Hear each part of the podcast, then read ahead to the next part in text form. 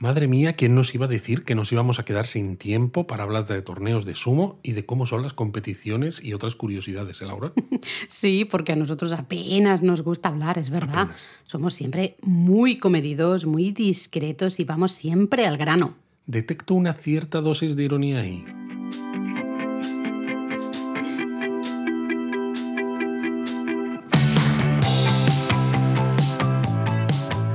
Bienvenidos a Japonesamente. Un podcast sobre cultura japonesa de Lexus producido por Japonismo.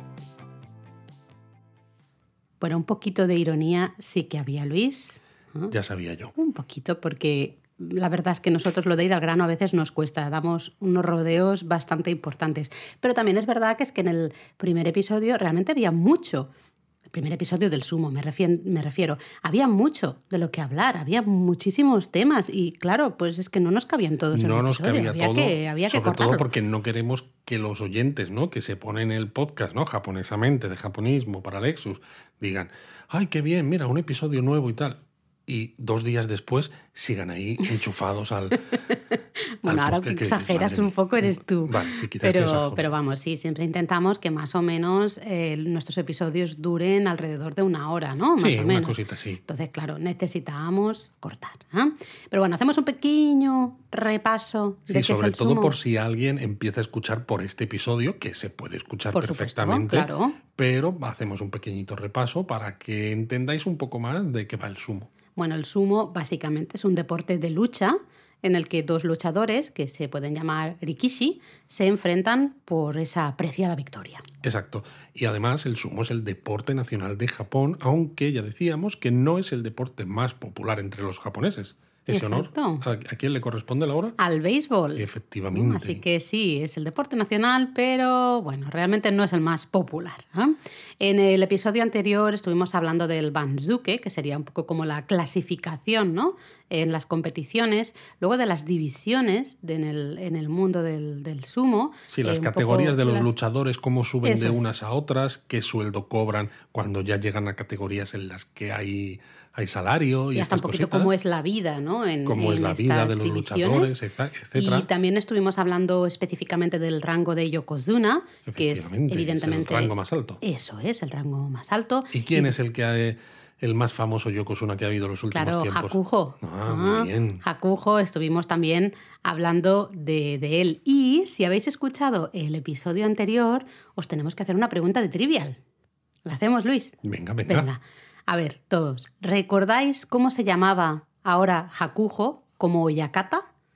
¿Cuál Claro, es el está- nombre que ya está recibe? retirado, con lo cual Eso ahora es. es. un Oyakata y podría llegar a tener su propia gella o gimnasio ¿no? de sumo. Eso es. Entonces, recordad que cambiaba, claro, el nombre. Hakujo es su nombre como luchador de, de sumo. Ahora que Zoyakata ha adquirido un nuevo nombre. El de la licencia de Oyakata. ¿Quién recuerda cómo se llamaba? Yo, yo. A yo. ver, Luis. Estoy levantando la mano. Venga. Yo, yo. Se llamaba Magaki. Magaki, muy bien, Magaki. Eh, ya nos contáis luego en Discord, en las redes sociales, si os acordabais o no. No pasa nada si no os Y acordabais. no hagáis trampas. Eh, no recibís el quesito del trivial y ya está. No pasa nada tampoco. Exacto, ya está. Entonces, en este episodio, ¿no? Pues vamos a contar cosas que se nos quedaron un poco pendientes porque nos estiramos bastante en el anterior, como pueden ser, por ejemplo, los torneos de sumo, ¿no? Cuáles, cuáles hay, etcétera, y cómo es la competición, el día a día, ¿no? El, cómo es un día de competición, Sí. qué vais a encontrar ahí, etcétera, así como algunas curiosidades. Y vamos a hablar también, yo creo, de los escándalos que ha habido en el sumo, porque el sumo es ese deporte que, bueno, es, como decíamos, deporte nacional, lleno de tradiciones, ¿no? Todo muy maravilloso, los japoneses lo llevan ahí a gala, es su deporte y demás, pero no siempre ha sido tan limpio como quieren hacer creer. Pero bueno, empezamos, que si no, al final, con la tontería, vamos a tener que hacer un tercer episodio y creo que sería ya demasiado. ¿Mm? Demasiado bueno. Oye, ha habido que- trilogías muy buenas en la historia. Cierto, cierto es, pero bueno, vamos a intentar que esto sea dos episodios. Bueno, ¿no? vale. Empezamos con los torneos de, de sumo. Lo primero que hay que saber de los torneos es que a pesar de que durante todo el año los luchadores eh, pueden estar ¿no? realizando diferentes actividades, especialmente pequeños torneos de exhibición por todo Japón, realmente solo existen seis torneos oficiales de sumo al año. Que son los que reciben el nombre de Honbasho y se disputan durante los meses impares. Mira que me- a mí me gustan los números pares y en cambio bueno, estos pues lo son siento, impares. con el sumo son los impares. Entonces, eso- ¿cuáles son esos seis torneos A ver. oficiales? Primero en enero, claro, mes 1, Hatsu Basho, o torneo de año nuevo. Esto del Hatsu a ti te suena. Me suena y a todos vosotros también os sonará ¿eh? en ese episodio que hicimos de los primeros, ¿no? Las, los- las celebraciones de las primeras cosas que hacemos en el año nuevo. Pues una de ellas también es el torneo de sumo. Claro, el el primer torneo de sumo del año. Tiene lugar en Tokio, en el Ryogoku Kokugikan, que es el pabellón, el estadio de, de sumo de Tokio. Exacto. Luego nos saltamos febrero, evidentemente, y nos vamos a marzo, donde tiene lugar el Harubasho o torneo de primavera. Este tiene lugar en Osaka, en el gimnasio prefectural, ¿no? el eh, Edion, si no me acuerdo mal, Edion Arena Osaka. Bueno, según el patrocinador, pues el nombre podrá ir cambiando, Ah, pero sí, bueno. Vale. Luego nos volvemos a saltar a abril y llegamos a mayo con el Natsubasho o torneo de verano, aunque sea en mayo. Cierto, pero bueno, ya digamos que se, se ve, se acerca el verano, Se sí que es el torneo de verano. Y de nuevo se hace en Tokio, en el Kokugikan, ahí en el barrio de Ryogoku. Exacto. Nos saltamos junio luego y vamos a julio, mes 7, donde tiene lugar el Nagoya Basho o torneo de Nagoya. ¿Este dónde tiene lugar, Laura? Yo diría que en Tokio, ah, no, en Nagoya, evidentemente, ¿eh? en el gimnasio también prefectural de, de Aichi, ¿eh? la prefectura donde se encuentra Nagoya. Exacto. Y luego nos saltamos eh, agosto, que es el mes 8, y nos vamos a septiembre, donde tiene lugar el Aki Basho o torneo de otoño. Y volvemos a Tokio y de nuevo se celebra en el Kokugikan, en el barrio de Ryogoku. Exacto. Luego nos tenemos que saltar octubre, evidentemente, y también nos saltaremos diciembre. Y entonces solo nos queda un único mes, que ya sería el sexto torneo, que es noviembre, con el Kyushu Basho o torneo de Kyushu. Que tiene lugar en Fukuoka, en el pabellón Fukuoka Kokusai Center. Muy bien. Pues eso, estos son los seis torneos oficiales de sumo que hay en Japón. Entonces, si os interesa ver sumo cuando estéis de viaje por Japón, lo primero que hay que hacer, evidentemente, es comprobar las fechas de los torneos oficiales, porque duran, pues eso, 15 días, entonces para ver si encajan con vuestras fechas de viaje. Exacto, en los eh, torneos más populares o especialmente en la actualidad, eh, cada vez era más difícil adquirir también entradas de última hora, ¿no? Nosotros Hace años sí, porque el sumo había bajado de popularidad. Ahora que vuelve a estar otra vez... Es bastante complicado. Existe la opción. Vamos a ver cuando reabra Japón, pues vamos a ver cómo, cómo está el tema, ¿no? Eh, existe la, la opción de comprar estas entradas de última hora. Tú vas el mismo día, ¿no? Por ejemplo, al Kokugikan en Tokio y adquieres esa entrada, te da acceso durante todo el día para ver todas las competiciones de un día. Ahora hablaremos un poco, un poco más de ello. Eh, si no, también podéis intentar comprar entradas por anticipado, pero de nuevo también suelen volar bastante rápido, ¿no? La suelen colocar de manera oficial también ciertas agencias de viajes y cosas así. De todas maneras, si no coincide ningún torneo con el viaje, siempre eh, una buena opción es ver en la, en la propia página de la Asociación de Sumo de Japón, ¿no? Eh, si existen torneos de exhibición que coincidan en fechas con las de tu viaje. Cierto. Lo que pasa que, claro, luego tienen que coincidir no solo en fechas, sino también El lugar. Mm. con lugar, evidentemente. Porque Pero tú a lo mejor puede- estás en el mismo momento en el que están haciendo un torneo de exhibición, pero lo están haciendo en Tohoku, al norte de Japón, y tú estás en Hiroshima. por Sí, decir pero se algo. puede mirar, ¿no? puede y mirar. si tampoco hay manera de ir a un torneo de exhibición y tampoco podéis ir a una de estas seis competiciones, pues también está la opción de asistir a un entrenamiento en una geya. Exacto. No es una competición como tal, pero sí que podemos estar durante No, un es buen muy rato. interesante porque Claro. lo, ves, lo ves muy de cerca. Exactamente. Eh, entramos dentro de esa geya en absoluto silencio, marca de respeto absoluta, y vemos cómo esos luchadores entrenan ¿no? por la mañana. Sí, porque cuando compras las entradas estas de última hora, normalmente, claro, te vas al gallinero, que son las más baratas, pero están más arriba, no lo ves tan de cerca. Y además está el hecho también, eh, que no lo hemos comentado, de que, claro, el sumo son 15 días de combates, ¿no? Entonces, eh, si intentas comprar una entrada de última hora, por ejemplo, para el día 1 para el día 2, cuando todavía está todo por decidir, es relativamente más fácil conseguirlas. El problema viene, sobre todo en torneos en los que la, está muy disputado en el quién va a ganar Sí. o, o- o quién no, pues los últimos días, evidentemente, todo el mundo quiere ir a verlos, con lo cual esos, esas entradas de última hora pues, prácticamente ya ni, ni hay. De todas maneras, si es la primera vez que vais a ver un torneo de, de sumo, creo que os va a parecer igual de interesante Hombre, claro. el primer día que el último, ¿no? Luego cuando ya te metes un poquito más o, No, o bueno, claro. después de escuchar estos episodios, ¿no? Que ya todos vamos a aprender un poco más del sumo, pues a lo mejor sí que dices, hombre, me gustaría más ver, pues evidentemente el último día de competición, ¿no? Especialmente si la cosa está muy reñida. Pero de todas maneras No, os claro, recomendamos, cuando no yo sabes creo, ¿no? mucho, mucho, simplemente por ver esos movimientos, ¿no? Esos cuerpos tan Sí, verlo en directo es, es una experiencia, fantástica, así que os lo recomendamos muy mucho. Pero bueno, hemos justo dicho ¿no? que podíamos eh, ir a ver un entrenamiento de una geya, luego quizá hablamos, si nos da tiempo, un poquito de, de eso, pero hablamos de cómo es un día en una competición de sumo, porque el día a día de los, de los luchadores, ¿no? Es esos entrenamientos, eso lo Sí, lo hablamos también contado. un poco en el episodio anterior, de comer esos chanconave, ¿no? Y, y demás. Ahora que te, que te lías, que, te, que está volviendo al episodio anterior cuando Bueno, tenemos que ir hacia adelante. Estoy introduciendo el tema a, a seguir, que sería ese día en una competición, ¿no? Estamos justo en una de estas seis, esos seis torneos y sé, es que me hablas de chanconave y a mí me entra hambre. Tienes hambre, ¿quieres un chanconave ahora Pues mismo? hombre, me comería un chanconave. No, yo no, ¿eh? no tengo tanto hambre, no sé yo. Bueno, venga, hablemos de cómo es un día en, en una competición, ¿no? El día de una competición, de uno de esos grandes torneos especialmente. Pero bueno, claro, primero, para disfrutarlo un poquito más, ¿no? Pues vamos a contar un poquito las reglas, que son muy, muy, muy fáciles, ¿no?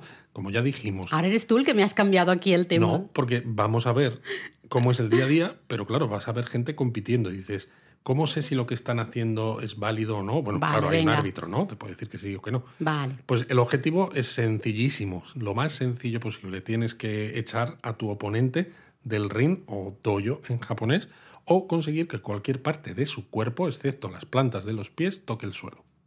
Ok.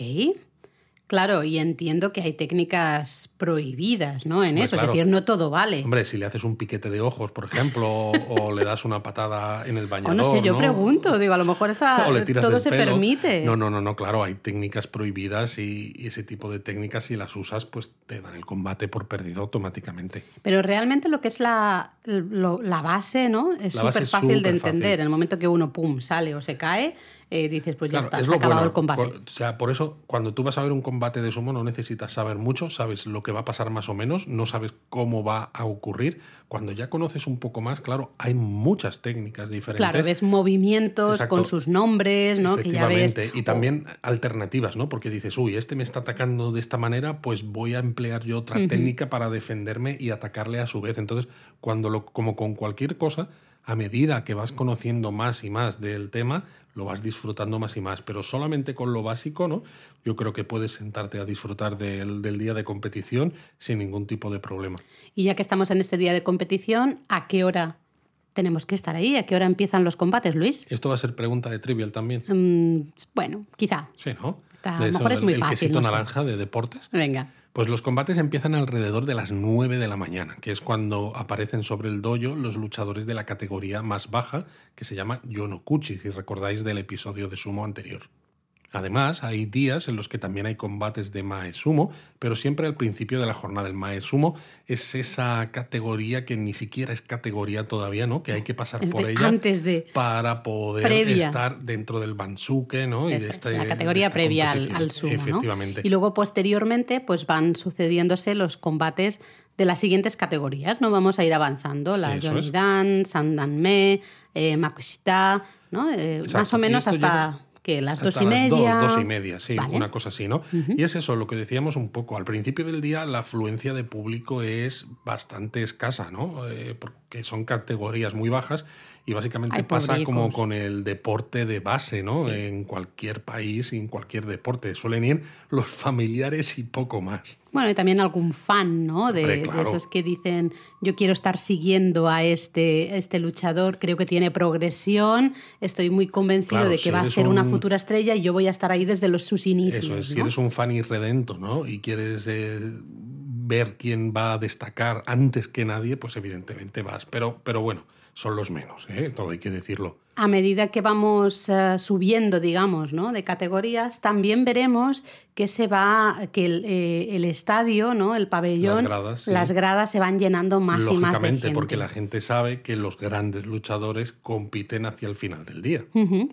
Y es en ese momento, además, cuando llega el Yurio Dojo Iri, que es en ese momento cuando comienzan los combates de la primera de las dos categorías principales. ¿sí, ¿no? Y este Dojo Iri es una, un acto de presentación formal que se realiza sobre el dojo. ¿no? Tienes a los luchadores que llevan los Kesho Mawashi, que son los... Me encantó que lo llamaste el otro día delantales, ¿no? Unos delantales. lo Bueno, son como unos delantales que se Sí, colocan sí. en la cintura, ¿no? Eh, y que van ahí muy decorados y demás, y son presentados ante el público uno a uno. Y después de la presentación, pues se retiran a los vestuarios para prepararse para los combates, mientras se disputan los cinco últimos enfrentamientos entre los luchadores de la división anterior, que es Makushita. Y alrededor de las 4 de la tarde finalizan los combates de Yurio y llega el momento así más importante de la jornada, que sería ese desfile de los luchadores mejor clasificados, el llamado Makuuchi Doyoiri. Exacto. Como ocurre con los luchadores de Yurio, los de Makuuchi ¿no? van subiendo uno a uno al dojo mientras son presentados ante los espectadores. Y claro, eh, en ese momento el ambiente en el pabellón Ya pues está alcanza, ¿eh? pues, exacto, ¿no? alcanza unas temperaturas porque la gente empieza a animar, mucho ruido, muchos gritos de ánimos. De hecho, la televisión japonesa es cuando empieza sus retransmisiones de- del torneo de sumo, ¿no? Justo cuando llegan los luchadores de Makuuchi. O sea, los demás son... bah, no, no nos interesa. Y eso que aún faltan luchadores por aparecer, ¿no? Totalmente. Faltan los Yokozuna, que son los luchadores de rango más alto, porque estos eh, luchadores hacen una presentación mm, muy, muy particular, Muy que es el. Yokozuna Dojo Iri, eh, que bueno, que el Es una objetivo especie de baile, Sí, para entre espantar a los malos espíritus, ¿no? Evidentemente, los momentos en los que ha habido, por ejemplo, ¿no? En tiempos recientes han coincidido tres Yokozuna al mismo tiempo, pues tenía esto un interés brutal, ¿no? Ahora mismo solo hay uno, ¿no? Entonces, pues bueno. Al o pobre sea, siempre, le- le, siempre le toca salir a ir a bailar, ¿eh? le sale, les toca a todos, ¿no? Pero claro, ahora tiene toda la, la atención centrada en él. pero antes cuando tú vas dices, oh, está viviendo a tres Yokozuna ahí haciendo este dojo iri. Pero la verdad es que es bonito, es bonito de, de verlo, ¿no? Por, por esos delantales que decíamos, por todo, to- todo la- los movimientos. Toda que la hacen, parafernalia sí. y sobre todo todo el interés que hay en el, en el pabellón, ¿no? Mm. Porque ya te digo, se vuelve, se vuelve mucho más loco. Y los últimos combates, el ultimísimo combate, ¿no? Es de- el del día, es el, recibe el nombre de Musubu no Ichiban y siempre es el del Yokozuna de mayor rango.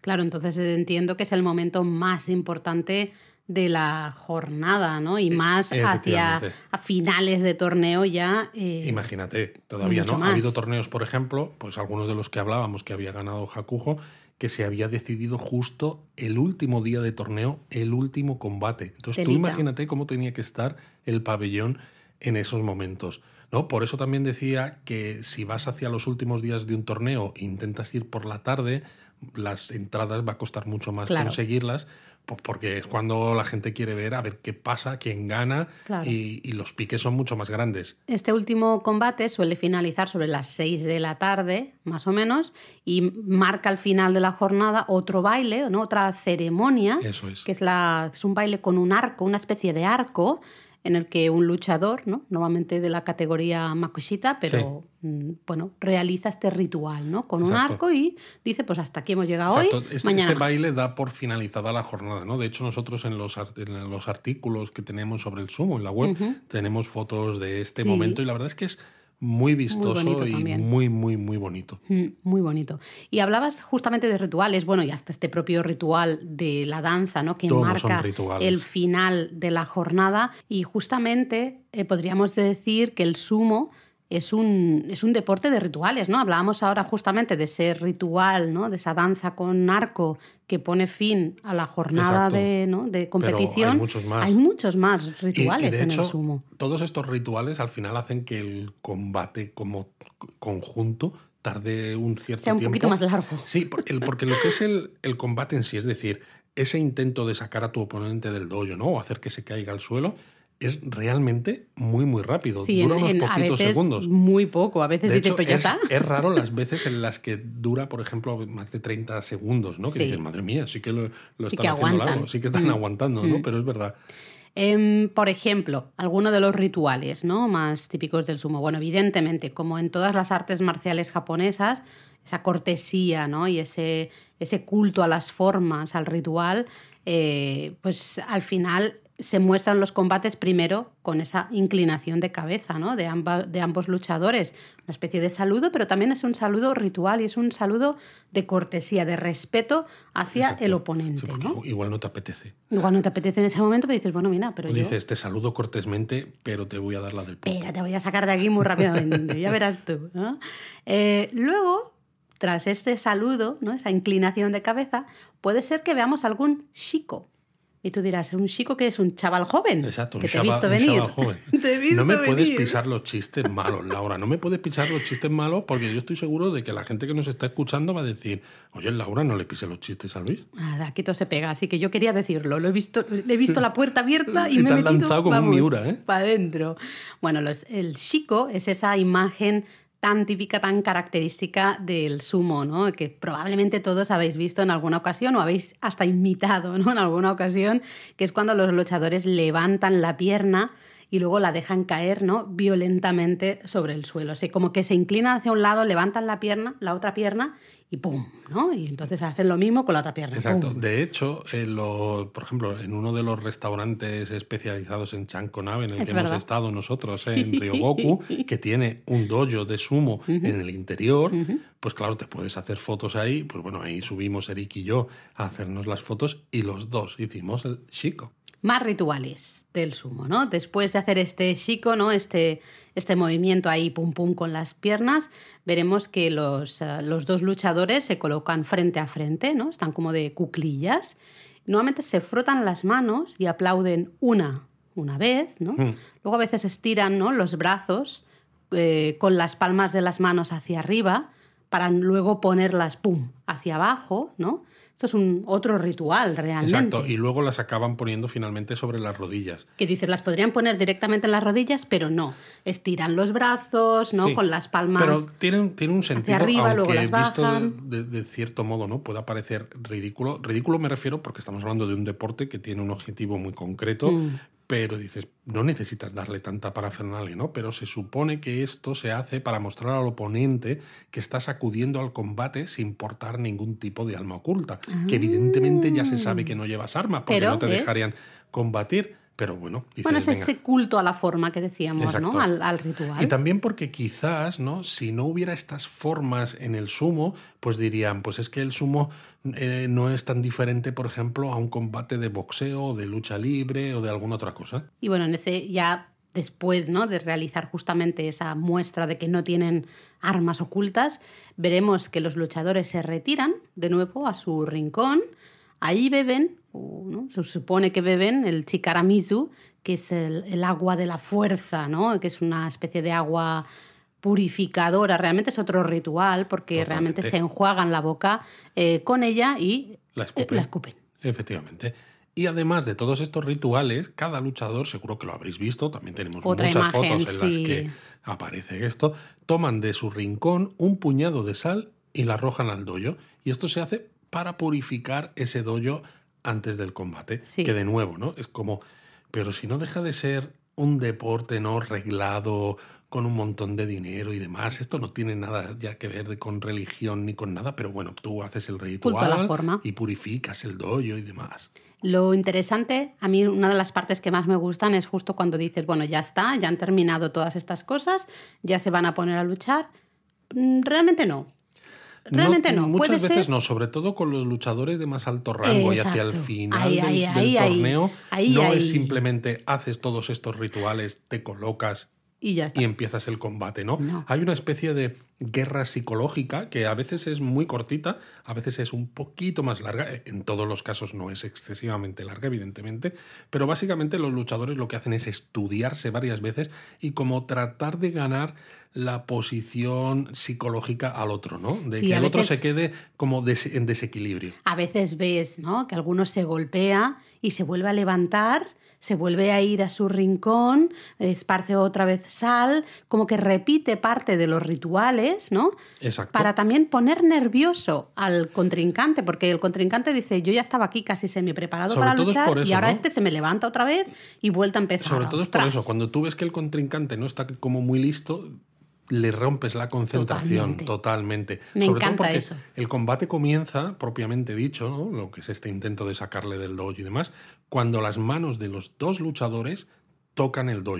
Ambas manos de- de ambos exacto. luchadores, Por ¿eh? eso veréis, cuando veis un combate de sumo, que primero colocan eh, la mano ¿no? con el puño cerrado sobre el suelo y luego colocan la segunda. Y en ese momento salen disparados, ¿no? Uno contra el otro. Pero por eso colocan eh, a veces solo una, porque entonces dices, uy, no, me levanto otra vez y, vuelvo a hacer todo pum, pum, la hacen un poco, yo les veo como un poco gallo, gallitos, ¿no? Van ahí y hacen toda esta parafernalia. Totalmente. A mí me parece fantástico. Y ver eso en directo de verdad que es maravilloso, porque claro, el público también aprovecha pues para gritar, aplaudir, ¿no? Dar ahí ánimos a los luchadores, con lo cual se crea una tensión, hay una tensión en el pabellón impresionante. Sí, sí, sí, la tensión es tremenda. Luego, claro, tienes un árbitro, ¿no? Que, bueno, ya lo dijimos en el episodio anterior, pero va vestido al estilo de un sacerdote sintoísta que dices, ¿Pa madre qué? mía, o sea, vaya igual". pintas más estrafalarias que tiene cuando tienes dos tíos gordísimos, sudorosos, dándose golpes, ¿no? Voluminosos, Bueno, perdón, Luis. perdón, Quedamos exacto, en que les llamaríamos exacto. voluminosos. Exacto. Y el árbitro tiene que señalar obligatoriamente un vencedor, incluso cuando no esté demasiado claro quién ha ganado. pero no está solo a la hora de decidir, ¿no? Eh, Claro, por eso, como quién es es el complicado, ganador, pues ¿no? no- no está Porque solo. sí que hay cinco jueces que están sentados justo al borde ahí del dojo, que viven la vida peligrosamente, Muy porque en cualquier momento les puede caer un, un señor de estos voluminosos, ¿no? Exacto, de Y- 200 kilos en canal. Y además tienen un bar, es decir, esa sala de vídeo que Ah, también yo pensaba que era el sitio donde tomar copas. lo he hecho a propósito, eh, en esa sala de vídeo donde pueden consultar, ¿no? En caso de necesidad, de que se vea que haya como un empate, ¿no? Que no esté muy claro. Bueno, al final, como con cualquier cosa en la que se revisan ¿no? la- las decisiones, pues el resultado puede ser que se ratifique la decisión del árbitro que está en el dojo, que se llame a los dos rikishi para que repitan el combate, o simplemente que digas, no, pues lo que tú has decidido estaba mal y es el contrario el que ha ganado. Pero lo importante es que nunca puede haber un empate, siempre va a haber un ganador, ¿no? Yo creo que esa es la, la gran diferencia con muchos otros deportes, ¿no? Exacto, aquí, no, aquí no hay empates que valgan, ¿no? Por eso decíamos también, son 15 combates, pues si tú obtienes 8 victorias y 7 derrotas, ¿no? Pues estás un poquito mejor, pues entonces tienes mejor clasificación en el siguiente torneo. No hay la posibilidad de que tengas 7 y medio, 7 y medio. Claro, claro. Eh, hablemos de curiosidades también, porque estoy segura de que si quizá os hemos animado a todos a, a ir a ver algún combate de, de sumo, pues os vais a acercar a los pabellones, ¿no? Por ejemplo, el Kokugikan de, de Tokio, que es uno de los Es el, más, es el más importante del- en el mundo del sumo, sí. Pero también eh, una curiosidad que creo que es interesante, ahora que estamos hablando de los combates, ¿no? especialmente, antes de los combates, bueno, un poquito relacionado con el ritual, aunque no tanto, eh, yo creo que se produce un momento así muy fotogénico, ¿no? muy fotografiable, que sería ese desfile de los estandartes, ¿no? llamados Kensho, eh, que se re- realiza ahí alrededor del dojo, ¿no? antes del combate. Exacto, aunque no sé si decir que es un poco ritual o ma- para mí más bien me recuerda al mundo del boxeo, ¿no? Y sus carteles de, eh, de patrocinadores y demás. O sea, aquí lo que hay es lana, dinerito. Es dinero, sí. La verdad es que cuando sabes qué es, se te cae un poco el alma a los pies, Claro. porque al principio dices, ay, qué bonito esto, Sí, mira porque qué son chulo". estandartes muy coloridos, Claro, etcétera. muy coloridos, con las letras típicas ¿no? del, del sumo, todos esos diseños súper típicos, casi casi como del periodo Edo, digamos. Totalmente. Y cuando te enteras que realmente, a ver, sí, ¿no? Eh, eh, son, básicamente son los patrocinadores. Básicamente, o sea, el, el Kensho, cada estandarte, eh, representa dinero pagado por empresas patrocinadoras para anunciarse antes de esos combates. Claro, ahí pierde toda la gracia. Totalmente. Yo preferiría esto no saberlo. Bueno, era entonces- más bonito cuando yo pensaba que eso era, no sé, Claro, los nombres es de los y luchadores. dices, pues vamos a poner, vamos a hacer una exhibición de caligrafía japonesa antes del, no, pero pensaba, digo, pues no sé, serán los nombres de los luchadores con esos va. estandartes guays y no es. De hecho, el nombre del patrocinador suena por megafonía. Y lo curioso, lógicamente, ¿no? Porque estáis pensando, pero entonces. hay- Zapatería Mari Carmen, Por ejemplo. pum, ahí en el estandarte. Básicamente. Pues pierde toda la gracia. Luis. Oye, ¿y si sale japonismo, qué pasa? Ey, esto ya me gusta Ah, más. ya te Esto gusta habría más. que estudiarlo, ¿eh? Pero claro, no todos los combates son igual de importantes, ¿no? Hemos dicho, los luchadores de las clases, de los rangos más inferiores empiezan por la mañana, los Yokozuna, ¿no? Y el resto de la división superior son a última hora de la tarde, etcétera.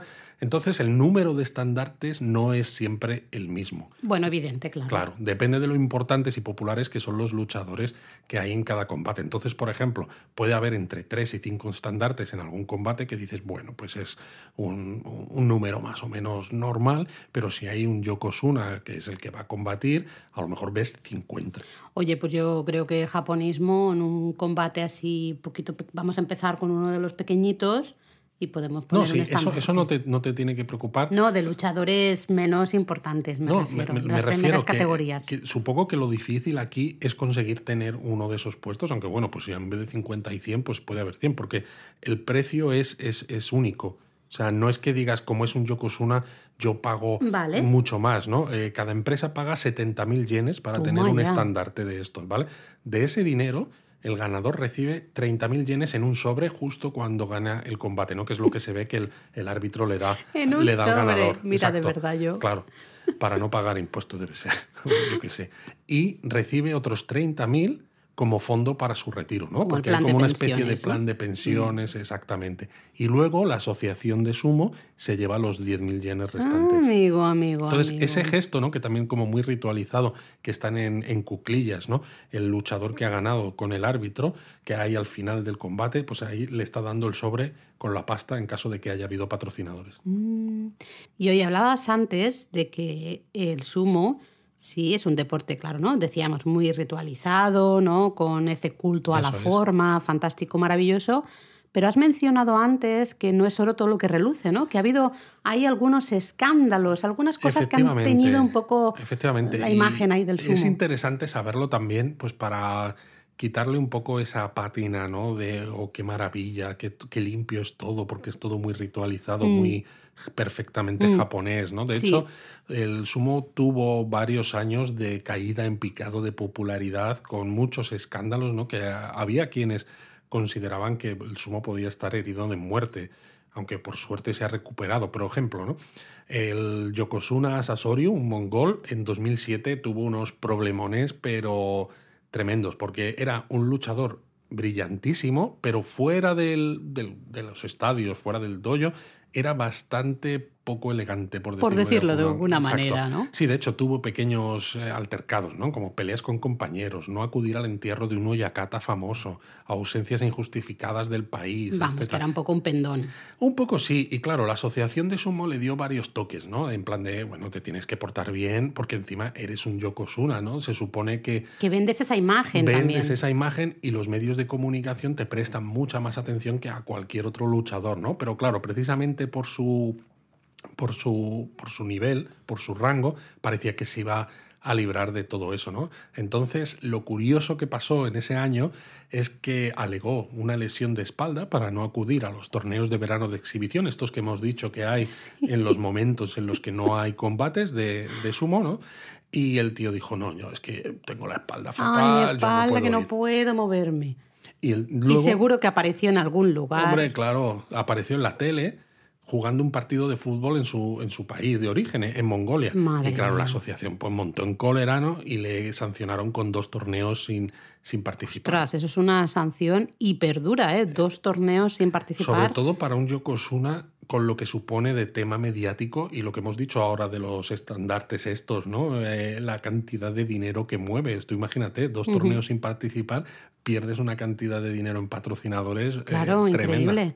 Y ha sido uno de los únicos casos así con, con estas penas, ¿no?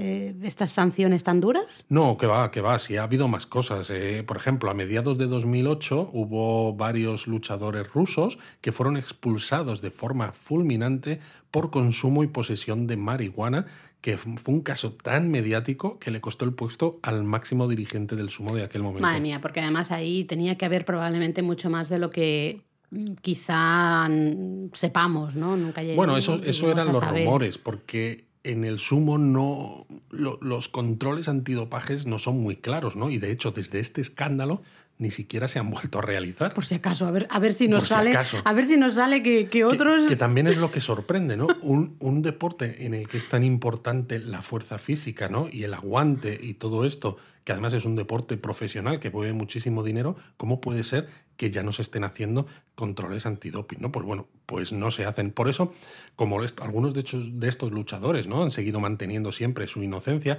hay quien piensa pues, que fue todo una trampa para hacer caer a ese a ese máximo dirigente del sumo. Bueno, para hacerle caer y si luego, mira, no tenemos que hacer controles y aquí no pasa nada, pues ya no se está bien también. ¿eh? Un poco mirar para otro lado, que a veces me parece que eso es bastante típico de, y de la asociación del, del, sumo, también. también Y luego, pues fíjate, pasaron un par de añitos que parece que todo se tranquilizaba y de nuevo el mismo Yokozuna, el Asasorio, año tras año hay cosas. Se volvió a meter en problemas, ¿no? Estaban en un torneo de primavera en 2010 y pues salió a beber después del torneo por la noche con los amigos y bebieron tanto que acabó completamente borracho que dices, bueno, eh, puede ser un poco un golpe a la imagen del sumo, ¿no? Si luego los periodistas te ven, pero no, no le bastó con acabar completamente borracho, sino que se metió en una pelea con el manager del último bar en el que se encontraban. Le provocó varias lesiones y le destrozó parte del mobiliario. Madre mía, o sea, imagínate lo, lo borrachísimo que debía ir y claro, ese señor con esa fuerza física, ¿no? Que tiene Imagínate. Pero claro, tú imagínate si eres el gerente de ese bar, ¿no? Y tienes varias lesiones, ¿qué es lo que haces? Pues le denuncias, ¿no? Porque dices, joder, el tío no se puede salir con la suya. ¿Qué pasó? El asunto se zanjó de forma privada sin ningún tipo de denuncia. Muy japonés. O sea, que seguramente ¿eh? hubo dinero por ahí de, de, fondo, ¿no? Sin que nadie se enterase. Pero eso sí, la asociación pues ya no toleró más el comportamiento de ese Asorio y le recomendó, entre entre comillas efectivamente, retirarse. Y claro, pues él pues lo hizo, ¿no? Que fue realmente un final bastante... o sea, tremendo bastante triste, ¿no? Porque con lo bueno que había sido como luchador, que te tengas que retirar por tu mal comportamiento cuando realmente tú encima fuera de lo que es fuera de lo que es el mundo del sumo, exacto, cuando todavía estás capacitado para seguir luchando a alto a altísimo nivel, ¿no? Mm. Entonces es es una pena. Pero es que luego dices, ah, bueno, pues entonces ya está, ¿no? Porque con esto ya habrán aprendido, porque claro, tanto escándalo en los periódicos, pues dice, pues no. En 2010 también la prensa destapó un caso de apuestas ilegales en partidos de béisbol. Bueno, además aquí es importantísimo que en Japón hay que conocer que el juego es ilegal, ¿no? De hecho, ahí está todo el tema de los casinos que, se están dando, ¿no? Y hay gran debate de permisos especiales para abrir ciertos casinos en territorio japonés. Es un tema muy mediático, porque además, claro, los que controlan el juego, como es ilegal, es la mafia japonesa, la ¿no? Yakuza. La, la, Yakuza, mm. exacto.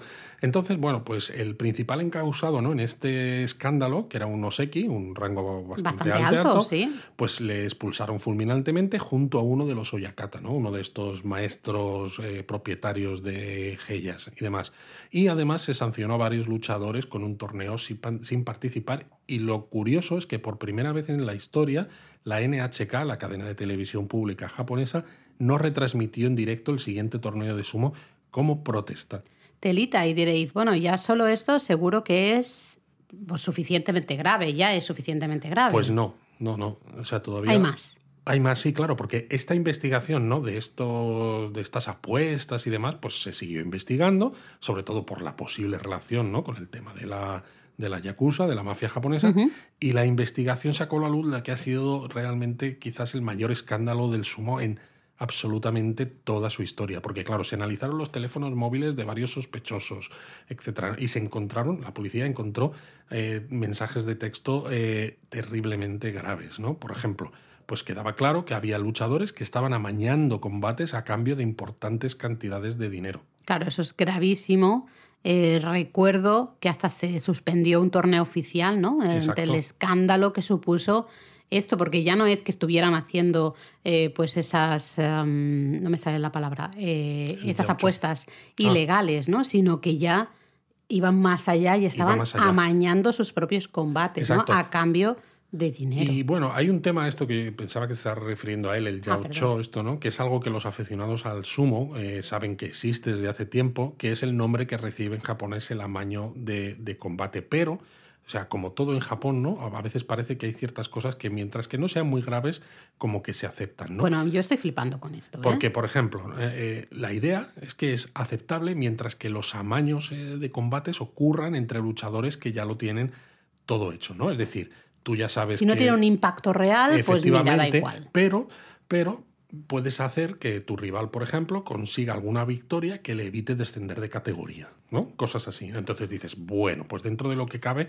esto Pero me se parece acepta. alucinante. De todas maneras, tras la investigación, ¿cuántos eh, luchadores estuvieron implicados? Bueno, pues tras la investigación se les sancionó duramente a 25 luchadores. De hecho, la mayoría fueron expulsados del sumo y el torneo siguiente se declaró semiofici- semioficial. ¿Qué quiere decir esto? Los resultados de ese torneo iban a contar para hacer el bansuke o la clasificación del siguiente, pero el torneo este semioficial fue totalmente gratuito, ¿no? Era una manera de pedir perdón a los aficionados al, al sumo. Y hacer que, que volvieran ¿no? al pabellón tras ese golpe de decir, oye, habéis estado aquí jugando al final con nosotros, ¿no? Y os habéis estado enriqueciendo a, a nuestra costa, porque al final es, oye, yo voy a ver los combates porque me gusta ver ese espectáculo y espero que sea esa lucha Claro, de y tú me- a tú, ¿no? exacto, y que me, sea... me gastó un dinero en esto, Claro, ¿no? Y, y demás, claro. entonces quiero que, que se me trate con, con respeto. Bueno, pero entiendo que después de esto, a día de hoy,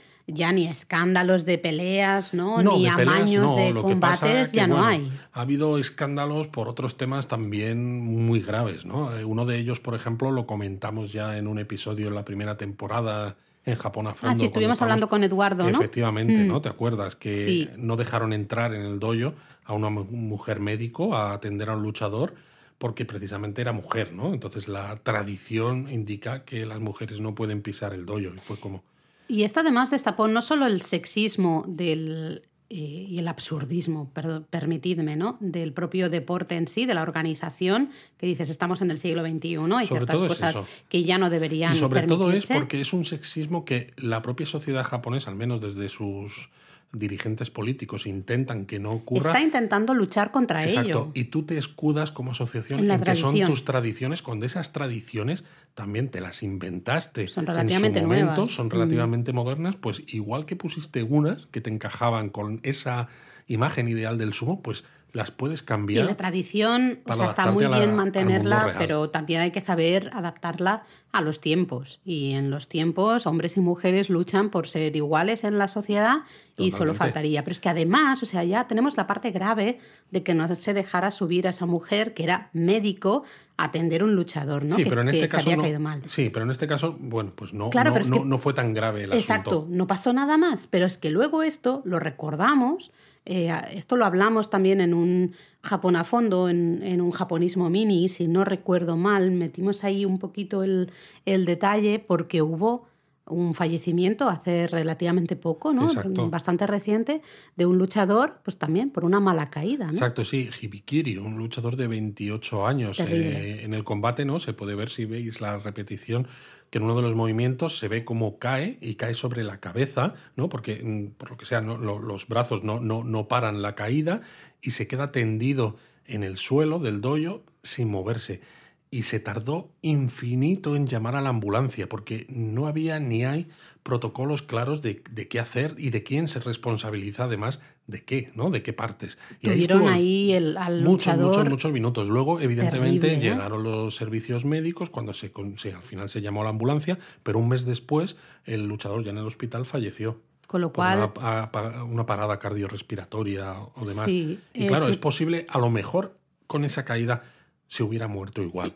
Total. Podría ser. Pero creo que el foco fue, ¿no? Se puso en el hecho de que se tardara tanto en atender a una persona que estaba mal. O sea, Sobre cualquier todo que ves que no deporte. se está moviendo y encima le tocaron el cuello y demás, que dices, es que a lo mejor se lo podría haber roto y le has hecho un- una avería más Pero es que grande cualquier todavía. deporte tiene protocolos, ¿no? De, de Claro. emergencia. Y cualquier deporte de contacto, como es el sumo, debería tenerlo Pero ya más no solo todavía. cualquier deporte, ¿no? Cualquier empresa, ¿no? Y la, al fin y al la asociación de sumo. Riesgos laborales también. hay protocolos para Totalmente. absolutamente todo, ¿no? Pase, si pasa algo que se sale de lo normal, ¿no? De que hay que evacuar el edificio, de que hay que hacer no sé qué, hay una serie de protocolos. Y en los deportes, por supuestísimo, ¿no? Desde protocolos de evacuación de los estadios a protocolos médicos de cómo actuar ante una incidencia de ese estilo, ¿no? Yo Eh, recuerdo, por ejemplo, cuando yo iba a ver hockey sobre patines, que estuve, bueno, claro, mm, yendo muchos años, eh, recuerdo una ocasión que no había llegado la ambulancia porque había habido algún problema, no recuerdo qué, y hasta que no llegó el personal de la ambulancia, que siempre tiene que haber un una ambulancia y el personal Justo. en pista, están siempre a pie de pista si para estar súper listos para entrar en cualquier momento, hasta que no llegaran no empezó el partido. Tuvimos que esperar, no recuerdo si media hora o algo así, porque es que no empezaba el partido. Eso era formaba parte del protocolo. Pero y a mí me alucina y, te- me enfada. Así te evitas, ¿no? Que si pasa algo, pues No, no, esa es persona que, pues, es que vamos a ver, hay una serie de cosas que me parece que, vuelvo a decir, estamos en el siglo XXI. Eh, por favor, hay una serie poco- de, un reglas, una serie de líneas que, que están muy claras. Es un poco lo que decíamos, Laura, en el episodio anterior del sumo, ¿no? De que la asociación al final son una serie de como de acciones que se reparten, ¿no? En los Iba a decir, Oyakata. una serie de señoros. No, bueno, sí, pero es eso, son acciones, ¿no? Entonces los que llevan las riendas, pues son ese grupo eh, cerrado y pequeño de Oyakatas que tienen ese poder, pero que muchos de ellos, o sea, y ese grupo se encarga de absolutamente todo. Y, y ese grupo, pues claro, son antiguos luchadores que dices, pues tienen el conocimiento que tienen. Se supone que tienen que hacer marketing, se supone que tienen que hacer, de, pues eso, también el tema de, de la seguridad, ¿no? Hablábamos de que cuando uno Yakata es nuevo, uno de sus cometidos eh, de más bajo nivel, ¿no? Según va subiendo la asociación, es encargarse de la seguridad de los torneos, ¿no? Como decíamos en el caso de Hakujo. Es que todo lo hacen ellos. Sí, pero No más- externalizan nada a gente que pueda saber. Entonces Que eso es un error, es, claro. evidentemente es un error, pero luego realmente si tú has sido luchador, tú sabes que una mala caída eh, puede ser, mm, pues puede suponer un problema ¿no? para tu salud, tú eres el primero interesado en decir, oye, necesitamos un protocolo de acción en caso de accidentes ¿no? Totalmente. Eh, durante un combate. Entonces, no sé, a mí me parece Sí, que hay ciertas cosas que, que- que no están bien y no, Lo, si- lo digo así directamente, soy muy crítica en esto. Eh, estamos en el siglo XXI, lo repito ya por tercera vez. Y Por si cier- no había quedado claro. No, por si no había quedado claro. Pues si alguien está despistado diciendo en qué año estamos. Em, y no, no, no puede ser. Hay Yo ciertas cosas que no puede mí, ser. yo todavía estoy en 2020. Yo 2019, Sí, fíjate, casi. 2020 vamos a olvidarlo. ¿no? Bueno, vamos a dejar el tema que si no nos ponemos aquí muy Sí, nos, tensos. nos, nos entra así una tensión y una mala leche. Y hablamos de un par de curiosidades relacionadas con el Sí, sumo. Un tono un poquito más. Sí, distendido. eh, distendido, ¿no?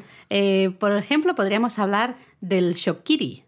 ¿Qué El- es eso del shokiri? es el llamado sumo cómico. Exactamente. Y aunque lo que decíamos, ¿no? Que el sumo es este deporte nacional y es ¿no? tomado con tanta seriedad todo este ritual y toda esta parafernalia, lo cierto es que también, oye, pues también es posible reírse un poquito con los luchadores o de los luchadores, ya no sé qué preposición vamos a, a usar, ¿no? Exacto, pero el shokiri es un tipo de sumo que no vais a ver nunca en un torneo oficial. De hecho, solo se hace en torneos de exhibición, ¿vale? Y en otros y en otros momentos, porque la idea es un poco acercar el sumo a nuevos aficionados y lo que hacen es representar con una base cómica, además, eh, todas las técnicas que no están permitidas, ¿no? Estas que habíamos dicho, pues yo qué sé, golpear con los puños, tirar del pelo, pegar patadas, Todo ello está explicado siempre en clave de humor, ¿no? Y evidentemente se exagera todo muchísimo, en plan como un teatrillo, digamos, para provocar esas Bueno, que carcajadas además de es un los tipo de humor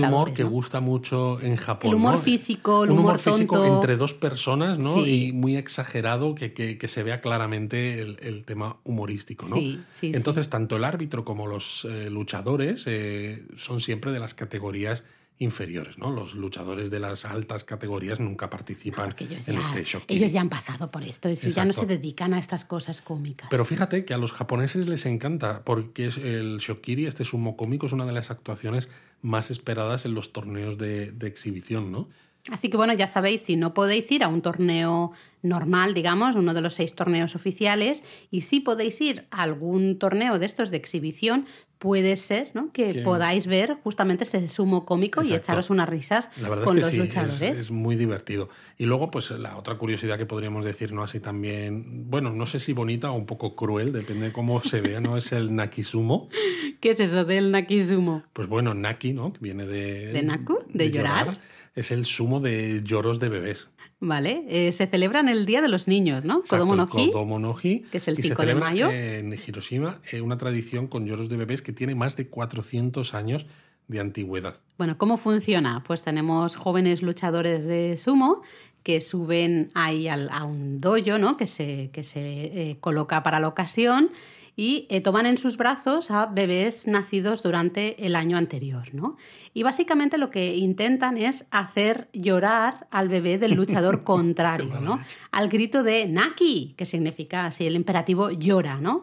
Eh, muchos bebés evidentemente lloran desconsolados ante el Hombre, claro. susto, ¿no? La situación, todo Sí, ello. Lo, curioso es que hay algunos que no reaccionan, ¿no? Porque están en su mundo o lo que sea, o incluso algunos rompen a reír ante la situación. Pero vamos, es que son tan heavies que a veces se usan eh, máscaras, por ejemplo, Para se ponen miedo, máscaras claro. para dar más, más miedo, ¿no? Pero todo esto viene de un proverbio japonés que dice Naku wa Sodatsu, que significa los bebés que lloran crecen rápido. Exactamente, así que básicamente el festival es buscar fortalecer la salud de esos bebés, ¿no? Alejando los malos espíritus. Exacto. No, no es simplemente hacerle la vida imposible y dejarles un recuerdo terrible e imborrable para el resto No se de van sus a vidas. acordar. Bueno, van a estar traumatizados toda su vida, pero no sabrán de qué. No Exacto, se acordarán no sabrán de de qué. qué. Luego, cuando vayan al psicólogo, dirán, seguro que ha sido tu padre y tu madre. Y dirán, no, en mi No, caso. ha sido el luchador no sé ha cuántos. sido un luchador que me pegó un La verdad susto. es que eh, tiene esa parte cruel, ¿no? Como muchas celebraciones estas eh, a niños pequeños. A veces tienen ¿no? cierto toque vaya ahí tela, un poco tela. cruel, pero luego tiene imágenes muy bonitas, ¿no? Muy divertidas. Sí. Que ves ahí a los luchadores con los Totalmente. bebés. A veces no saben ni cómo coger los bebés. Eh, es, es bastante gracioso. Bastante, sí. Y ya que estamos, y antes justo de terminar, ¿no? Yo creo que ya que hemos hablado de los torneos y demás, ¿no? Y de que el sumo es ese deporte tan importante en Japón, a lo mejor podemos recomendar algunos lugares que visitar si queremos, eh, bueno, si nos gusta el sumo y queremos ver un poco esos eh, sitios eh, relacionados Vale. con Mira, este yo deporte. recomendaría dos lugares especialmente para no alargarnos mucho. ¿no? En primer Vale. lugar, tenemos Ryogoku, que es el barrio del sumo por excelencia. ¿no? Se encuentra en Tokio y ahí es donde se encuentra el Kokuikan, el estadio pabellón que hemos mencionado. Hay un montón de estatuas de luchadores de sumo, tanto en la calle principal como hasta en la estación de tren. Hay decenas de restaurantes de chanconabe. Exacto, también cuando veis eh, restaurantes cerrados, ¿no? Las persianas metálicas tienen eh, pinturas, ¿no? Tienen dibujos de, de luchadores de sumo, etcétera, ¿no? Se nota que todo el barrio Está vive y sumo. respira el sumo. Pero aquí también se encuentra el templo Ekoin, que para muchos es el lugar de nacimiento del sumo, del sumo al menos moderno, ¿vale? Exacto. Porque aquí se celebraban las competiciones de sumo antes de la construcción del estadio Kokugikan, ¿no? Es decir, hasta 1909 se celebraban en el complejo del templo Ekoin eh, pues los combates de, de sumo. De hecho, la importancia de este templo es tan grande en el mundo del sumo que los luchadores hoy en día todavía eh, van a este templo a rezar antes de, los combates, de, las, de los torneos. Sí, de hecho lo hacen siempre ahí en el Montículo de la Fuerza, ¿no? que, que se llama, eh, que es una, un- una especie de monumento que irguió la Asociación del Sumo, ¿no? justamente en 1945, en reconocimiento al importante papel que había tenido el templo en la historia del sumo. Exacto. Pero no es el único lugar que recomendamos, No, es cierto que no. porque Luego, también recomendamos... El santuario Tomioka Hachimangu, que está también en Tokio, en la zona de Mons en Nakacho. Exacto, también es un lugar de culto ¿no? del siglo XVII, igual eh, que el templo Ecoin y en este caso es conocido por ser el lugar de nacimiento del, sumo. Y esa es la razón por la que en el complejo del santuario veremos un montón de monumentos relacionados también con el sumo. Sí, porque el sumo comenzó a popularizarse sobre todo durante el periodo Edo, decíamos en el episodio anterior, ¿no? Había unos torneos anuales que se llamaban Kanjin Sumo, que los controlaba el gobierno Tokugawa, y en 1684 el santuario este, el Santo Hachimangu, fue destruido por un incendio. Entonces se le pidió al gobierno la posibilidad de organizar un torneo de sumo para conseguir dinero para la reconstrucción. Exacto, y fue básicamente dicho y hecho, ¿no? En 1684 comenzaron a celebrarse en el santuario dos torneos anuales, el de primavera y el de otoño, y básicamente aquí fue eh, cogiendo forma lo que luego sería el sumo moderno, ¿no? Eh, aquí se empezaron a crear, muy poco a poco, pero se empezaron a crear algunas de las características básicas ¿no? del, del sumo actual y básicamente hasta aquí, ¿no? Se, aquí se celebraron esos torneos hasta que luego se fueron al templo Ecoin. Exacto. Y para conmemorar la historia y la estrecha relación del santuario con el mundo del sumo, en el año 1900 se irguió aquí un monumento de piedra en honor a todos los Yokozuna. Y claro, cuando un luchador de sumo alcanza el rango de Yokozuna, su nombre se inscribe en este monumento que hay en el santuario Tomoyuka Hachimangu. O sea, tela. O sea que ya no solo es la importancia ¿no? de que, bueno, pues eres uno de los grandes nombres, ganas mucho dinero, sino que es que encima pasas a la posteridad porque tu nombre queda reflejado en un monumento dentro de un santuario ¿no? dedicado al mundo del sumo. Es tremendísimo. Así que ya, ya veis, ¿no? El santuario Tomioka Hachimangu, pues por el sumo hasta el siglo XVIII y después justamente el templo Ekoin, eh, hasta que se construyó el Kokugikan en Tokio, ¿eh? en el barrio de Ryogoku, que también eh, os animamos a visitar. ¿no? De hecho, en la web tenemos una guía fantástica de esa zona de Tokio. Fantastiquísima. Y yo creo que hasta aquí no, pues podemos dar por finalizado este segundo episodio de Sumo. Yo creo que no va a hacer falta el tercero, a no ser que nos apetezca hablar quizá con nuestro amigo Eduardo, que sabe infinito de sumo, porque quizás se podría hablar. Sí, la verdad es que nos gustaría mucho hablar con nuestro amigo ¿no? y experto en sumo, Eduardo de Paz. Lo que pasa es que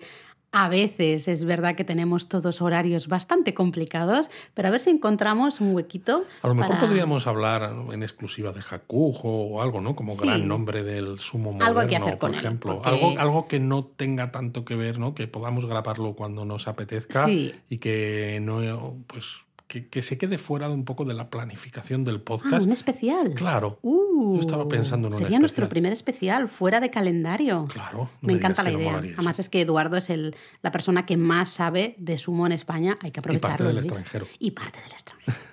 Pues ahí queda dicho. Si, si votáis que sí, se viene un especial fuera de calendario. Ahí, queda dicho. Mátane.